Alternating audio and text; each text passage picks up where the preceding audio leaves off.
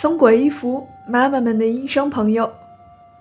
前段时间，我们跟各位讲述了三位我国历代相对比较出名的十位医家中的三位：扁鹊、华佗、张仲景，他们在治病救人时发生的小故事。在之前，也跟各位聊到了瘟疫如何影响人类文明发展。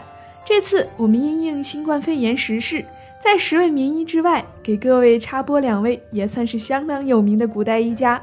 李东环和吴又可在当时治疗瘟疫的故事。那今天我们先从李东环讲起。从古至今，人类遭遇了很多次瘟疫。在中国古代，瘟疫过后，人们通常会把有效的方剂刻在石头上，或编成小故事，希望它永远的流传下去。如果后代再遇到类似疾病，可以用这些方法来解除病痛。相传，在李东环刚刚到济源的那年春天。一场瘟疫席卷了北方大地。那年的春天热得稍微早了点儿，气候干燥。到阴历四月的时候，出现了很多症状类似的病人。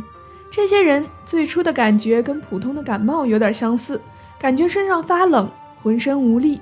但是很快情形就和普通的感冒不同了。这些人的头面开始出现肿大的表现，肿胀到几乎眼睛都难以睁开。脑袋也显得比平时的大些，咽喉疼痛，说话的声音都哑了，喘气也有阻塞感，症状很快恶化，很多人没有多久就死去了。一开始人们还没有注意到这种病的可怕性，别人有病了还前去探望，结果呀，回家后自己也马上出现了类似的症状，找医生来看也没有用，过几天也死了。这时候大家才意识到。天哪，这是瘟疫来了！于是各家开始房门紧闭，不再敢轻易与人接触。街上空无一人，但为时已晚，瘟疫已经开始肆虐，几乎到了无法控制的地步。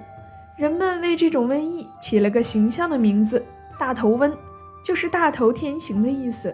大夫们此刻手忙脚乱，无方可出，手里拿着方书，来回的翻，采用了各种办法。都不见效，李东环看到这一幕，就把自己关在房门里，苦思数天也不出屋，终于创造出一个方子。想知道李东环到底创造出了什么方子吗？那就赶快关注订阅我们，下期我们就来揭晓这神奇的方子到底是什么呢？更多内容欢迎关注节目下方的松果衣服官方网址或微信公众号，微信搜索“松果衣服”，一站直达。也可以直接微信扫描节目下方的公众号二维码，直接添加哦。